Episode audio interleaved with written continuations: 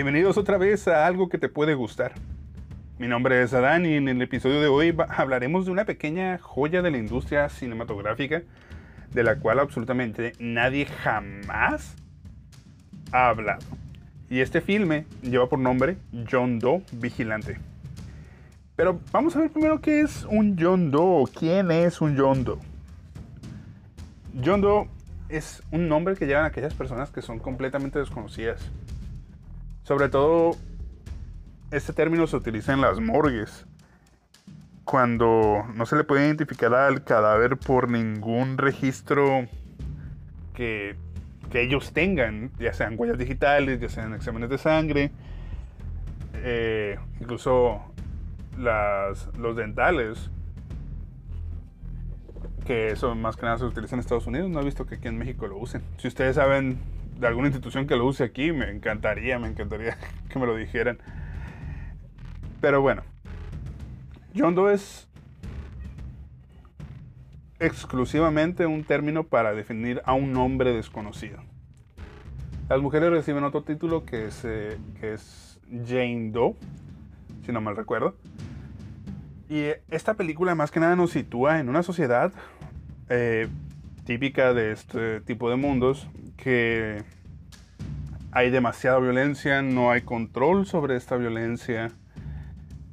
Y, o sea, todos saben quién es el, el malo, por así decirlo. Todos saben quién perpetúa esta violencia, pero nadie, nadie hace nada por detenerlos. Y si alguien llega a hacer algo por detenerlos, la policía no hace nada. Y, y ahora sí que le va mal a esa persona o a ese grupo de personas por querer hacer o defender lo correcto. El filme empieza con John Doe, o sea, nuestro protagonista, ya arrestado en una sala de interrogatorios completamente encadenado. Él solicitó a un periodista en específico para que le hiciera la entrevista de por qué hacía lo que hacía, por qué asesinaba a tantas personas.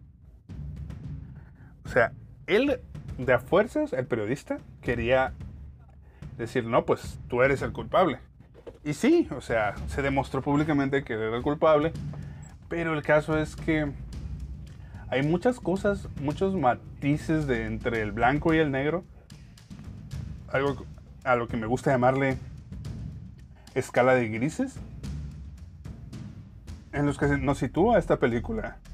Eh, cada quien tiene su moral, cada quien puede decir que es bueno, que es malo. Pero todo es subjetivo, todo depende de o sea, de dónde, de dónde lo veas. Si tú ves a alguien matando a otra persona, ok, el que mató es el malo. Pero no sabes si fue en defensa propia, no sabes si fue, si fue por algo que le haya hecho, etcétera, etcétera. No estoy justificando el asesinato para nada, no quiero que me agarren este audio después y me estén diciendo, no, que tú justificas esto y aquello. No, hombre, no, no, no, no. Estoy hablando de la película, ¿ok? Y es algo que en lo personal está, se me hace bastante interesante estos matices. ¿Por qué? Este sujeto es un asesino, pero de asesinos. Sí, un asesino de, asesinos suena un eh, tipo cliché de algunas otras series que hemos, pues nosotros llegado a ver. Pero el problema con este sujeto es que no solo asesinaba a las personas, sino que las exhibía. ¿Y cómo las exhibía? Él grababa los asesinatos, grababa eh, lo que les hacía a las personas y luego lo mandaba a las televisoras para que éstas la distribuyeran ya sea por medios electrónicos, ya sea por medios impresos y eso pues generó una gran ahora sí que una gran conmoción en la sociedad, en, de, este, en, esa sociedad. Muchos, muchos apoyando a John Doe, muchos en contra de John Doe. Se hicieron incluso muchos grupos, muchos, muchos grupos de, de John Doe's. sí, sí. Eh, o sea, grupos especializados en ir a matar gente que era mala sea, sí, eh, no voy a poner eh, a debatir de si eso estuvo bien, si eso estuvo mal. Pero una de las escenas que a mí más me llamó la atención de esta película, o mejor dicho, que más me encantó de esta película, fue cuando él salva a una niña. Él es, la niña estaba con un padre en una iglesia y supuestamente le está enseñando el padre a, a tocar el piano.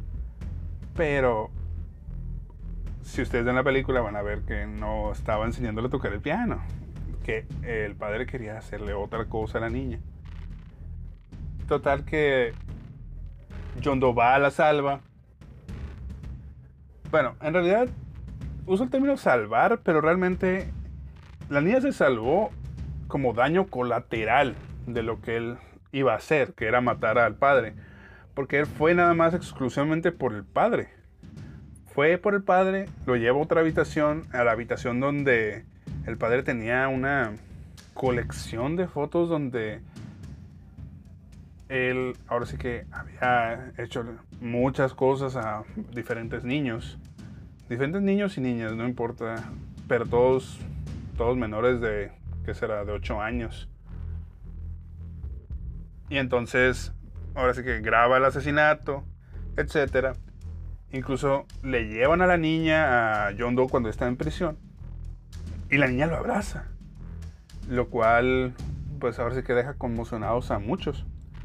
John Doe no quiso abrazarla ni nada porque como les digo, la niña fue ahora sí que daño colateral, una salvada colateral de lo que él fue a hacer.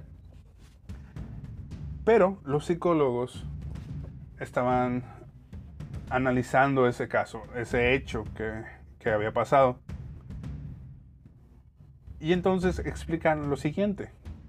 Y ojo, esto es desde la perspectiva de un niño, ¿ok? Imagínense ustedes que son un niño y hay un sujeto mayor, una persona más grande que ustedes que les quiere hacer daño. Entonces, de la nada entra otra persona, viene y mata al sujeto que te quiere hacer daño. Entonces, de inmediato, para ti, la persona que mató al sujeto que te quiere hacer daño, pues ya es tu héroe. ¿Ok? Me llama mucho la atención de cómo es que los niños solo ven en blanco y en negro, qué está bien, qué está mal. ¿Por qué? Porque muchas veces podemos decir que matar en cualquier circunstancia está mal, que hacer ciertas acciones malas para el beneficio de otros está bien, o que está mal simplemente. Eh, pero ver en blanco y negro, sin tomar en cuenta todos los matices, a veces es la mejor opción, o sea. Pero no, estoy a favor de hacer cosas malas que parezcan buenas o hacer cosas buenas que parezcan malas. Si no, imagínense cómo estuviéramos. O sea, de por sí estamos como estamos, de por sí estamos mal eh, como sociedad. Ahora imagínense tomar justicia por nuestras propias manos, hacer lo que solo nos parezca conveniente a nosotros sin tomar en cuenta las consideraciones de los demás. Pero bueno, me estoy desviando del tema. Regrésenme cuando me... me encantaría decirles que me regresen, pero no, es como que me puedan decir. Algún día en algún live, tal vez. Pero sí, lo más importante que quiero recalcar de esta película es todos estos matices que puede tener, llegar a tener, todos estos, puntos de vista que puede, que puede ofrecerte esta película. Realmente espero que si me estás escuchando, puedas ir, puedas verla y puedas comentar qué es lo que, que más te gustó de esta película. En lo personal se me hace una excelente película. No quise arruinarles el final, no quise decirles en qué trabajaba el tipo, no quise decirles absolutamente nada de eso, aunque bien podría spoilearles toda la película. Eh, realmente ese no es el, el, fin, o sea, quiero mantener esto lo... No, no voy a decir que quiero mantener los, eh, los podcasts lo más cortos posibles, pero si nada más quiero intentar generarles un interés. Estos capítulos, estos capítulos primeros son un prueba y error para mí, para ver cómo es que puedo hacer las cosas. Espero que si me estás escuchando puedas decirme que estoy haciendo bien, que estoy haciendo mal, para tomarlo en consideración más que nada. Así que descansen, duerman bien y nos vemos mañana.